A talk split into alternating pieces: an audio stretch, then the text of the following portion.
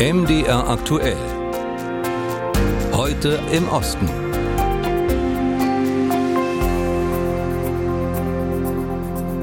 In Deutschland sind am 15. April die letzten drei Atomkraftwerke vom Netz gegangen, nachdem sie nicht mehr gewartet wurden und äh, der Brennstoff Uran dann auch alle war. Tschechien dagegen will die Atomenergie weiter ausbauen. Ein neuer Reaktor am Standort äh, Dukovany ist derzeit konkret in Planung und dabei weist die Regierung auch die Mehrheit der Bevölkerung hinter sich. Aktuell wünschen sich 56 Prozent der Tschechen mehr Kernkraft und nur 9 Prozent glauben, dass weniger davon richtig wäre. Warum Tschechien bei diesem Thema doch ein bisschen anders tickt und wo trotz allem die Hindernisse für den Ausbau liegen, darüber reden wir mit unserem Ostblogger Robert Schuster in Prag. Hallo. Hallo, guten Tag. Robert, woher kommt dieser breite Konsens in der Gesellschaft und der Politik? Was läuft da in der Debatte anders als in Deutschland? Ich würde sagen, der wichtigste Unterschied ist, dass in Deutschland die Kernenergie ja von Beginn an als eine Art Sicherheitsrisiko dargestellt wird und auch so debattiert wird. Das heißt, nicht eine Zukunftstechnologie, sondern eine Technologie, die mit vielen Risiken verbunden ist. In Tschechien ist es genau umgekehrt.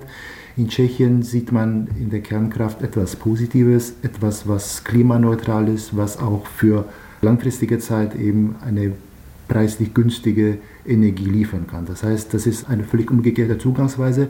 Ich würde vielleicht noch etwas sagen, bei vielen Tschechen findet man vielleicht noch etwas anderes dazu, etwas, was man vielleicht nicht quantifizieren kann, und zwar ein gewisses Fable für Technik.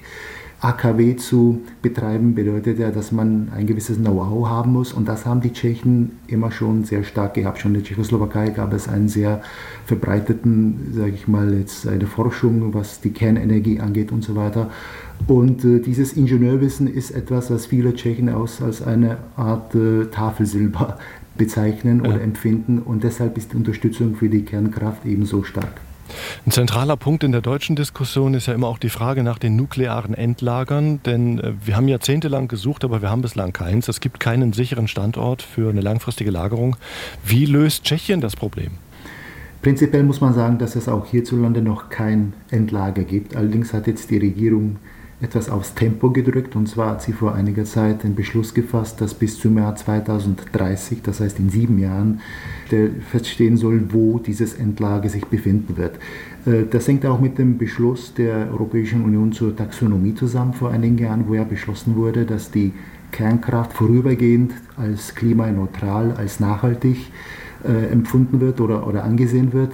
Aber die Staaten, die sich bezüglich Kernkraft entwickeln wollen, mussten sich verpflichten, bis spätestens 2050 ein Endlager zu haben. Das heißt, aufgrund dieses Zeitdrucks ist jetzt dieser Entschluss gefallen. Mhm. Bleiben wir noch bei der Realität der Atomkraft in Tschechien. Trotz des politischen Konsenses geht ja der tatsächliche Ausbau nur schleppend voran. Warum ist das so?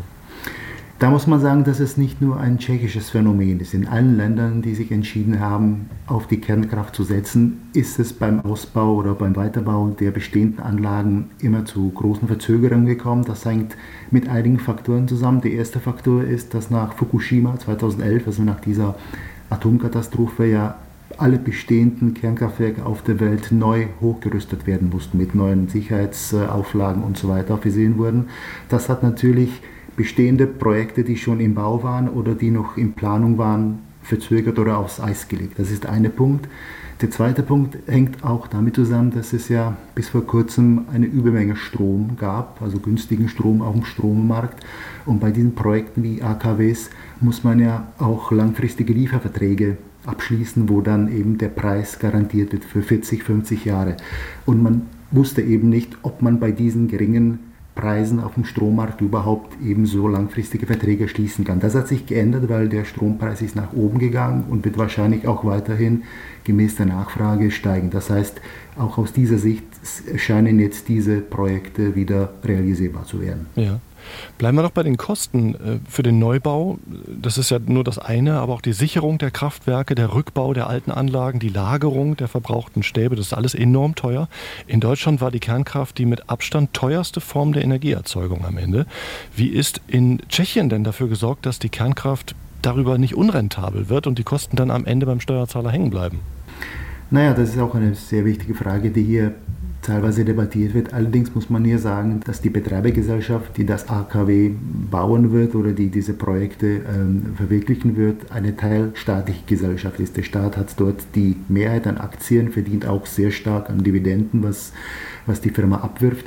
Das heißt, hier ist dann praktisch der Staat derjenige, der für alles bürgt, sowohl für die Kredite, die wichtig und notwendig sind für den Bau, als auch dann für die Endlagerung der ausgebrannten Stäbe, als auch, als auch für die ganzen Sicherheitsaspekte wie Tschechien also die Atomkraft ausbauen will und wo da die Probleme sind. Äh, darüber habe ich gesprochen mit Robert Schuster, unserem Ostblogger in Prag.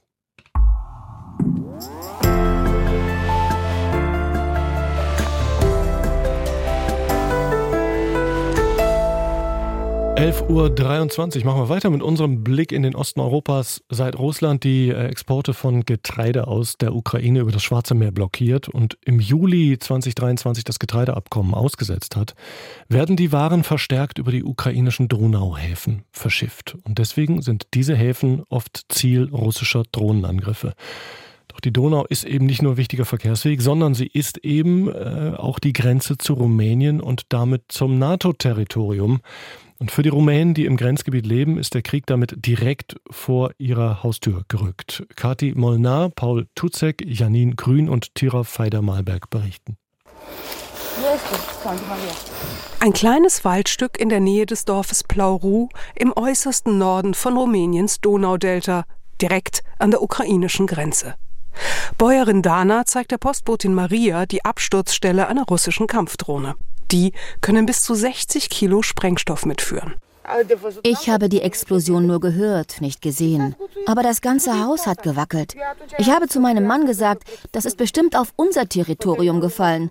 Im Umkreis von 15 Metern ist hier alles zerstört.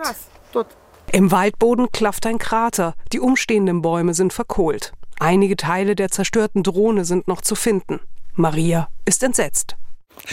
Das hätte auch Menschen töten können. Vom Bauernhof aus, den Dana mit ihrem Mann Kostel zusammen bewirtschaftet, kann man den ukrainischen Hafen Ismail sehen, der am anderen Donauufer liegt. Der wird seit diesem Sommer immer wieder von der russischen Armee bombardiert. Eine Belastung nicht nur für die Menschen, sagt Bauer Kostel. Als die Knallereien angefangen haben, haben die Kühe den Elektrozaun zerrissen und sind durchgerannt. Deswegen binde ich die hier auch an, weil sie nicht bleiben. Aber auch diese Stricke zerreißen sie, wenn die Drohnen knallen. Es ist sehr laut. Sie bekommen Angst und flüchten. Bereits mehrfach sind russische Kamikaze-Drohnen auf Rumänien niedergegangen.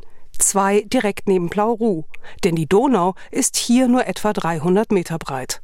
Inzwischen ließ die Regierung zwei Luftschutzbunker für die rund 60 Einwohner des Dorfes errichten. Dorthin können sie bei Luftalarm flüchten.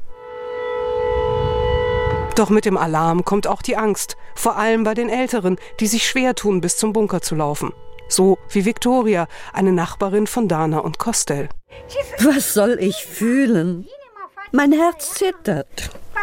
Ich tue auch ein bisschen so, als wäre ich mutig und sage, ich hätte mich daran gewöhnt. Aber natürlich hast du Angst, wenn du das hörst. Erst recht, wenn was von oben kommt und etwas trifft. Nachts stehen manchmal die Flammen so hoch, bis oben hin, höher als die Bäume davon. Victoria fürchtet jede Nacht, dass wieder Drohnen kommen, um Ismail anzugreifen. Die Druckwellen der Explosionen haben bereits Risse an ihrem Haus verursacht. In der Politik wird derzeit heftig diskutiert, ob Rumänien die russischen Drohnen abschießen sollte. Einerseits sind sie eine Gefahr für die eigene Bevölkerung. Andererseits bestünde das Risiko, dass ein NATO-Land in den Krieg verwickelt wird. In Blauru spricht Bauer Kostel das aus, was alle hier denken.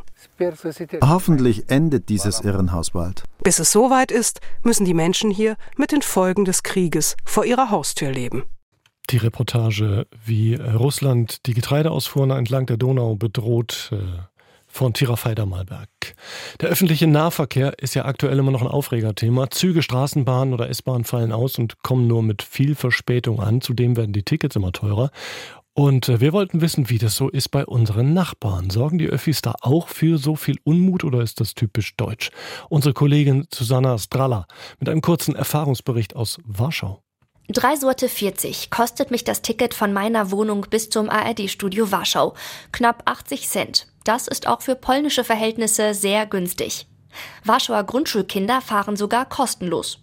Überhaupt macht es Spaß, sich innerhalb von Warschau mit dem Nahverkehr fortzubewegen. Denn er erfüllt eine wichtige Voraussetzung, er funktioniert und ist fast immer pünktlich. Zwar gibt es nur zwei U-Bahn-Linien, doch die sind sehr neu.